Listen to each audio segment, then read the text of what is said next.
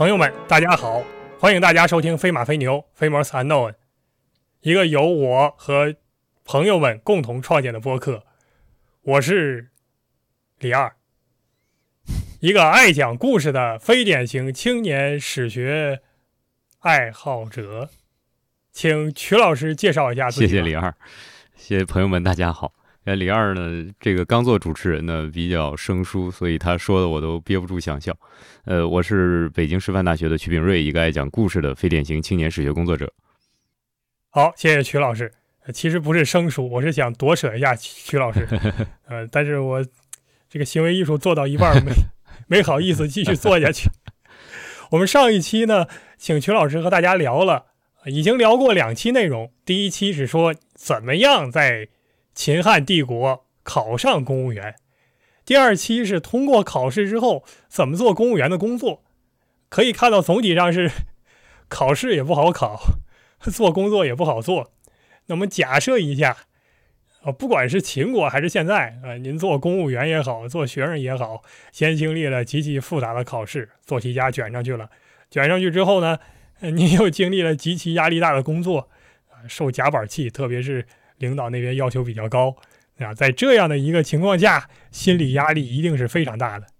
心理压力如此之大，日有所思，必然夜有所梦，焦虑反映于梦寐之中，于是 一定会出现各种光怪陆离之梦境。所以，我们这一节主要讲一讲呢，就是能够看到的当时秦汉时期人的梦境啊，精神内耗的那些表现。啊，这个大家还真不要觉得我们是信口瞎说啊，因为可以从文献中确实能够还原当事人大概会做一些什么样的梦。我们这讲主要讲这个啊，请曲老师给我们介绍一下。没错，谢谢李二，他刚才说的这些我都非常认同啊，因为我们在日常生活中感到的比较大的压力的东西呢，可能晚上就会在梦境中呈现。比如说我在读高中的时候啊，我梦到的最多的事情就是我的数学又考砸了。甚至呢，一直到我读博士的时候，我还会梦到，哎呀，高考的数学考得很差，这说明这件事儿。我上个月就梦到这个，所以你们看到了，就是数学考零分，零分确实有点差。呃，梦到这种情况呢，就证明它确实是一个呃，在你生活里边呃绕不开去的东西，对吧？就是你有些事情你是可以绕开的，如果你绕开了呢，你也就无所谓了，你也就不会梦到它了。可是呢，你绕不开去，就是有一个坎儿，你必须要过。那比如说，在读博士的时候呢，其实有个老师就告诉过我，他说，如果你没有梦到过你的博士论文的题目，那么你的题目就还不太 OK。哇，这个压力其实真的很大。就是只要是但凡读过博士，或者说正在撰写博士论文，或者说准备博士生资格考的朋友们，那么听到了这样的话，一定都会心有戚戚，心有所感。呃，写博士论文是一个异常艰苦的过程，而且读博士是一个对。整个人的体力、精力还有意志力全方位考验的这么一件事儿啊，所以后来我就经常梦到我的博士论文了。然后呢，到毕业之后也会梦到，所以它一度呢取代了高考数学卷子，成为我噩梦的主题。所以，所以这个呃，我们就意识到有有一些坎儿你必须要过，过这个坎儿的时候，它会带来很大的那种压力。那其实我们看到，在秦汉时代，如果人要去做官吏的话呢，他们也会很重视自己的梦。当然，这个是当时社会的一个普遍现象啊。我们看秦汉的现在留存下来的出土材料，呃，特别是呢，在当时有一种书叫做《战梦书》。那这种战梦书呢，它里边就会讲说你做了什么梦，有什么寓意。有点像今天我们讲的这个，呃，我们都会翻的那种啊，叫什么什么 弗洛伊德周公周公解梦啊，就类似这种，你总要去精神分析分分析分析，对吧？总要分析分析。我们解梦一般不用精神分析法，倒不是说科不科学，主要它一切问题最终会归宿到那个人类的几项基本欲求上去，又没有什么解的空间了。然后，所以呢，这个秦简中，比如说像《岳麓秦简》里面就有一套叫《战梦书》的东西。然后呢，当然，那因为这个战梦书是对所有人都开放的嘛，那所有人都会做梦的，那取决于你的身份。有几条，它就是专门针对官吏来提的，就是秦代的官吏、秦朝的官吏。他说呢，比如说有的官吏的他梦到什么上呢？梦到他站在剑簇上，这个箭簇就是我们大家看《三国演义》啊，有那个草船借箭回来呢，扎那一捆一捆的。这个箭簇呢，我想它可能是竖着摆的，它不是横着摆。竖着摆就是你站到这个箭箭头上，那很刺激的一个状态哈。你梦到这个箭簇上，但是后面说什么解释？梦到这种事儿有什么寓意呢？战梦书没有讲，我我们也看不到了。可是我们现在就稍微动动脑子，我们想一下，你说那个场景。它肯定不是什么好寓意，对吧？它一定不是说你你要有有一些好处了，这个肯定不算。呃，还有一类占梦的情况是这样，比如说有的官吏呢，他梦到李子或者是李子树，这个意味着呢会复为故吏。那什么叫复为故吏？就是你原来做某一个官职，但是中间你可能犯了什么事儿，你被调职了，或者是撤职了、免职了。但是呢，等你某一天你又做梦，梦到李子，梦到李子树，这代表着你将会重新占据你原来的那个位置。那我们现在一想，这个因为是李子的李和官吏的吏，一生之转，对吧？就能让人联想到你能不能再当官啊？这种梦的解释呢，当然给人一个就是谐音梗的感觉啊，但是确实给人一种比较好的期待。那这种期待呢，它应用的场合和范围非常的窄。它只能应用到那些原来做过官的人身上，对吧？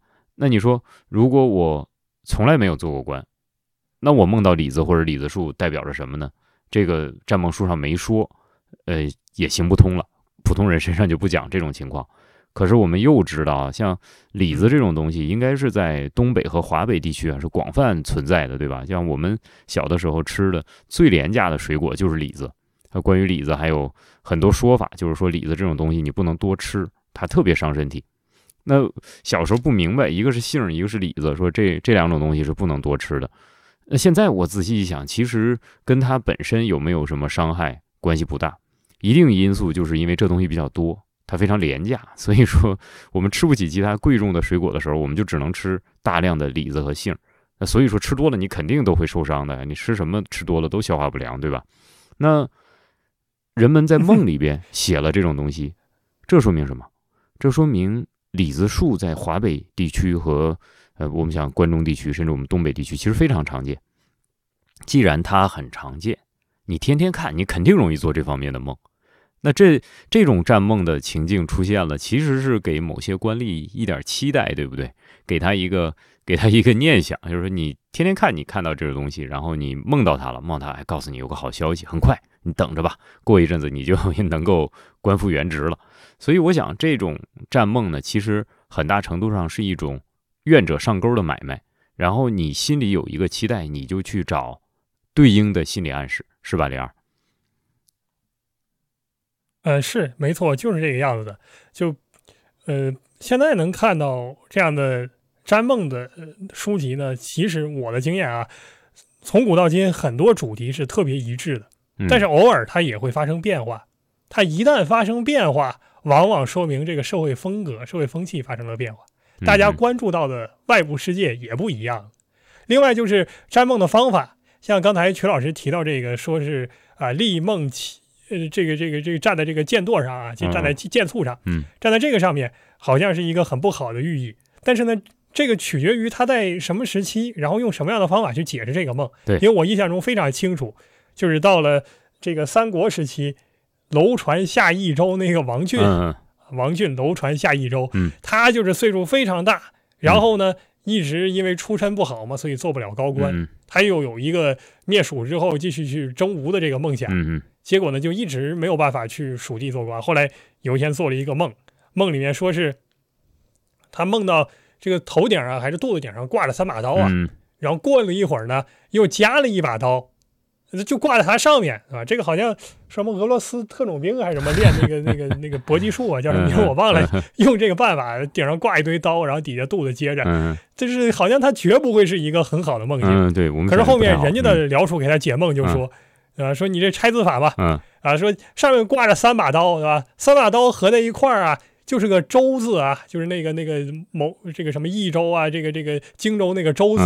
啊，写成篆文就是周字啊，三个刀。然后呢，又一其一者，你又加了一个，加了一个，这就是加一个嘛，就是一其一，所以合在一块儿是一周，一周，也就是你马上要做一周刺史了。嗯哼，后来他就做一周刺史，嗯哼，所以一个明显看着不太好的梦呢，它就变成一个好梦了。对你像我舍友，天天梦那个那个什么那个，就是发论文啊，什么上火，天天做梦发不出论文，然后经常做什么什么牙掉光之类的梦。我每回也是用同样的方法给他解梦，哎呀，解成一个糟了，牙掉光了，说明什么？以天下之至柔驰骋天下之至坚啊！期刊随便发，只能这个样子啊。所以确实是平常关照什么什么东西多，我们现实的这个梦境中也会出现什么。确实如此，是甚至你刚才提到这种解梦的呃高级的做法，我还可以再做补充。就我们会发现呢，呃，就是在城濮之战之前，说这个晋文公他要去跟楚国做决战，然后他其实心理压力非常的大。然后在决战之前，他梦到这个楚成王说趴在他身上去吃他的脑子，就他明显的把这一幕都还原出来，对吧？是把他脑子吸光了。这个梦怎么解？看着都不是一件好事儿，是吧？然后到他底下底下几那个那几个僚属那儿去，我说这怎么办？我梦这种梦，他也是不不避人哈，他梦到这种东西，证明他心虚，虚的要死。然后这几个僚属就只能都，咱们都准备到这种程度了，你说现在再退回去，那肯定失败了，是吧？搏一把还有机会，所以就只能坚定他的信心，跟他讲说说，你看这个对我们是大吉啊，因为你是脸朝上的，脸朝上就得天。那个家伙是脸朝下，脸朝下就证明他要完蛋了。你说这这种解释真的是让人觉得佩服，确实是佩服，是吧？嗯，很有意思。就是我我现在听说这样一种说法，呃，一件事情是好是坏，完全取决于你怎么讲这个故事。你看你从哪个方向去讲。如果你说你做了一个梦，或者是你遇在生活里面你遭受了很多困难，然后呢，你是从一个悲观的、负面的、消极的角度去讲它。那你将来收获的就只有悲观、负面和消极。那反过来说，如果你从一个相对积极的角度去看它，那可能你收获的就是积极的东西。倒不是说这件事情大概带给你什么样的正面的效果。那如果遇到很多像像打仗这种事情，那它总是有风险的哈，不能直接上来就讲说它会有积极的效果。但是是否积极，取决于你能不能把这个故事讲好。如果你换一种方式去描述它的话，说不定它会给你带来。很大的那种心理上的安慰和帮助啊，然后呢，我们我们还能看到很多有意思的梦，比如说，就像这个这个战梦书里面还讲过这种梦，说如果如果你梦到熊了，那意味着什么呢？意味着你就要见到长官了。那我想说，如果你是一个普通人，普通人呢，你梦到熊了，普通人梦到熊，那就是遇到乡里的力了，是吧？你觉得这个很凶猛的动物，你梦到它，你可能很紧张。但如果你说你是官吏，啊，你是有领导的，你有上级的，然后你梦到熊了，那联系我们之前讲那唯利之道，那你其实就是以下犯上啊，对不对？这个犯了借条，这个叫受大罚的。如果你白天在单位呢，你表现的恭顺谦卑，可是晚上回到家里。一个人进入梦乡的时候，这个时候你就脱离了你需要做的那些伪装，是吧？你开始进入到真实的状态里面去了。所以《忏梦书》这种提供出来的对下对上那种紧张啊，上对下那种压力，看来这个是是一个很有意思的现象啊。对，其实这就想起那个葛洪的《抱朴子》，还有《太原神咒经》，就把这个各种动物联想成官吏啊，是一个非常常见的形态。就是说，遇到山里面遇到那些乱七八糟的妖怪。说你如果在山里面遇到一个什么东西，你也不知道它是什么样吧？总是他自称是某某官，对吧？什么历史啊，什么李老人呐，就是这些，全都是动物啊，老虎啊、鹿啊、狼啊，绝大多数情况下都很吓人的东西。这是就是说明呢，其实古代的这种信仰类的文献啊，和古代的这种人的精神生活和他的现实生活联系非常的紧密。那我拿这种奇异的动物，或者拿这种比较有对我有攻击性的动物，我把它比作什么？那肯定比作我在日常生活里边 感觉到不太不太好说的那那种情况。其实我们会发现呢，在在秦简的日书里边啊，就像这种书，我们今天说呢，它其实就是黄历、万年历、择吉书。像在这个日书里边呢，确实也有一篇呢，专门介绍，呃，把。什么样的人或者是什么样的这个日子里边，你该怎么去逮捕犯人？他这个讲的非常有意思。那，比如说就是在子日这一天，我们讲地支里边的那个子丑寅卯的子，子这一天呢，如果要是有人失窃了、丢东西了，那么你去作为官吏，你要去逮捕盗贼的时候，你找到的那个盗贼的形象，应该是一个长得像老鼠一样的人。这就跟你刚才讲的那个 可红说的那些东西其实是对应上的，就是应该是从这时候开始。那他的嘴会很尖的，然后他还有很稀疏的胡子，就跟我们想的那个老鼠的形象一样。特别是他也会像 老鼠一样，经常的搓搓手，呃，脸色发黑，脸上或者还有痦子，耳朵有伤。你看这个日书的记载，其实是把老鼠的形象观察的非常的仔细。那说明写这个东西的人是很有生活的，当然这也说明在秦汉时期老鼠其实特别常见。呃，然后后来呢，他就会说，这日书上就会说，那赃物你到哪里去找？赃物可能就会藏在墙根儿、草垛底下。而且呢，这个盗贼的名字也还可以推断，比如他名字中一定包含什么鼠啊、蜥呀、孔啊、武啊、影等等字眼，可能都是代表着老鼠的意思了。这个是一种非常明确的。把十二地支和各种动物，当然也不光完全是动物，还有自然现象啊，把这些东西对应上，然后将呢盗贼的形象呢，呃和某些自然界的某些具象的东西建立联系。这个其实用我现在的感受呢，是给那些比较没有办事能力的公务员呢，呃给你一点提示，给你个方向。因为我们前面说了，像这个秦国的官吏，他负责的工作非常的多啊，缉捕盗贼也是其中一项。对，那他不是每个人都有缉捕盗贼能力的，你说是吧？那个 缉捕盗贼的能力是。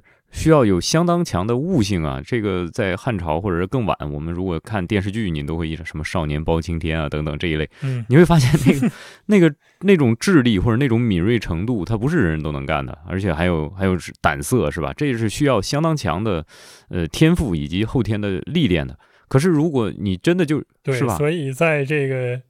这个史书里面，只要说这种擅长断案的，不管是官还是吏啊，统一就两个字形容嘛，就神明嘛。嗯嗯，对，没错没错。就就是对啊，用各种各样的技巧，尤其汉朝、唐朝有很多知名的这种擅长他，不是一般人干的，很难干的。就是我们看到，包括你像后面我们讲那个包大人是吧？我们如果要是提到这个包大人，其实他。因为普通人是不知道他为什么那么厉害，那他一定有很多这种技巧性的东西在。可是呢，因为不知道，我们就会说，因为他晚上他通灵，他可以去去，是吧？我们就会讲他有一些神异的技术，所以他解决了问题。对，因为是呃，一说到戏曲就就没劲儿，因为戏曲就是这样的。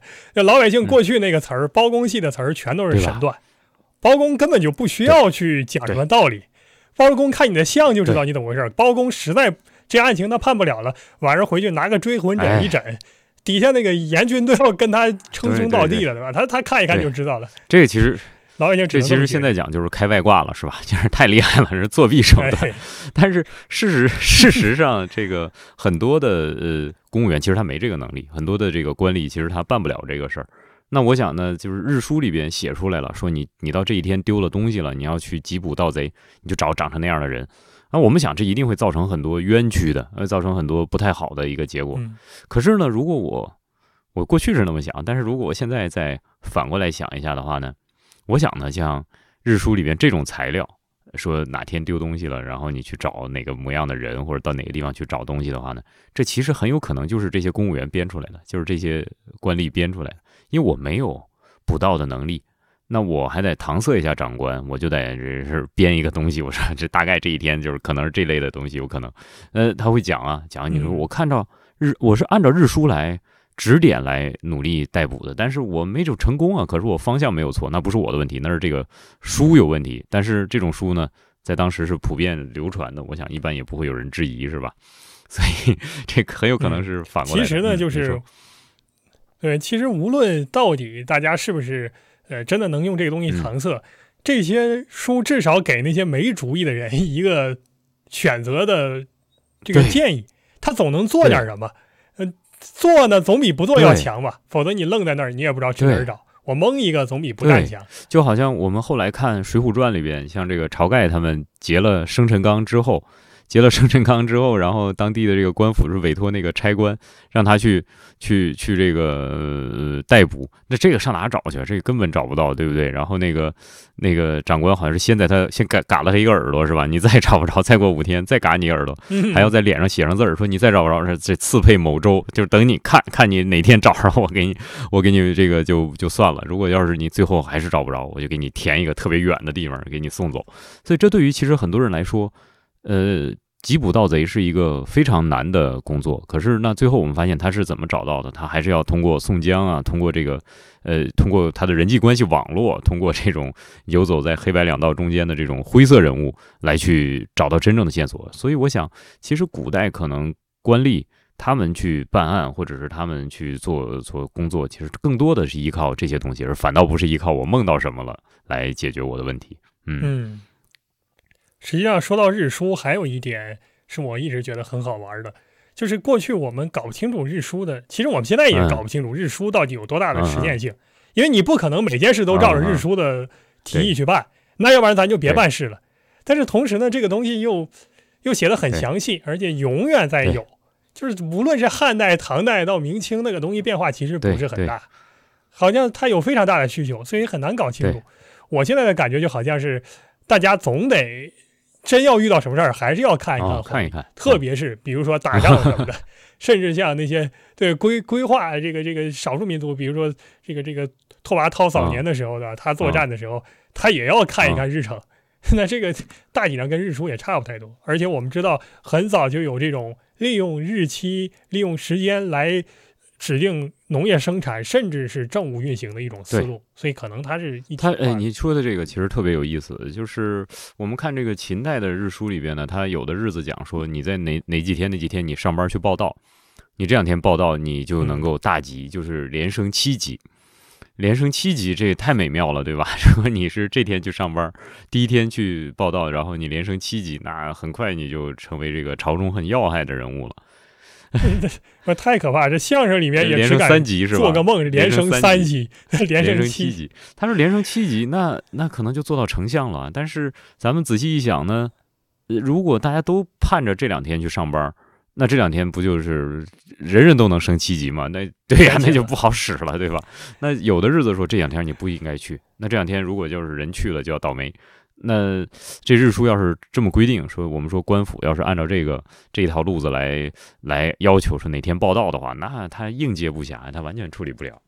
还有一个就是你刚才说的，呃，看日书在打仗上，呃，有应用，呃，这其实我觉得可能有点道理。比如说，呃，我们现在讲就是古代，我我推测啊，就是比如说这个有一些时候。骑兵作战，或者是这个两军摆阵的时候啊，那如果哪一方他这个眼睛是朝着正南方向，就是中午的时候他朝向南方，那那个日光会刺进他的眼睛，他可能的战斗力就会削弱。呃，所以呢，日出可能就是他在这个气象预报，如果要是他能做到这个，比如说哪天可能会阴天，哎，那你这个摆阵可能对你来说是比较有利，但是。对对，这个要求有点高了，是吧？但是我们知道，呃，这个普通人的或者说农业社会，它这个观测立法、观测气象这个传统确实很充足。现在美国还有一个所谓老农民历，有一些，据我所知，对，就他专门有一个一个这个历，这个历就是按照传统农业精神去编的。有我我知道，好像有一些南方的农场主，那个老猴脖子，他就不用 联邦政府那个。那个力，他就用这个老农民力，有点类似于我们二十四节气去指导他的农业生产，呃，所以说他这个可能也有一点因地制宜，就是本地肯定有一些本地的 那个特色。你比如说，就我们呃看这个出土材料里面，其实讲到这个时间的用处非常的多。我们讲到这个出土材料里边有这种养生的环节，是吧？你比如说一年四季里边不同的季节，你需要。做什么哈？你要怎么样？呃，春天你要怎么样？夏天要怎么样？秋天要怎么样？冬天要怎么样？但是呢，我们会发现这些记载，它其实针对的空间都是在黄河流域，特别是黄河的这个中中下游流域，对吧？就是我们讲河南、山东这一带。你按照这个呃这个出土材料里面说的那些什么这个 呃导引呐，这个养生啊，那都没问题。可是如果你到了这个岭南地区，甚至都不要说到岭南地区，到长江流域，到长江下游，呃，像我们今天到湖南、江西这一带，那有的地方其实它的那个自然环境，它与我们看到这种传统的养生书或者是一方书里边的那个记载就完全对不上了。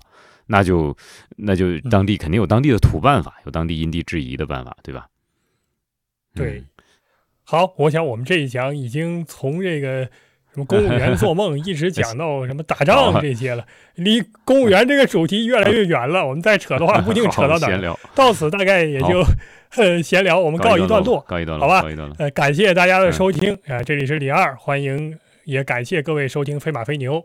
你如果您有任何问题或者有商业合作的意愿，可以看我们本期节目下方的公共邮箱，以及用我们的微信公众号联系我们。公众号和邮箱都是飞马飞牛飞马 o n 感谢各位的关注，曲老师给大家道道一个别吧。朋友们再见，谢谢李二。好嘞，我是李二，我们下期再见。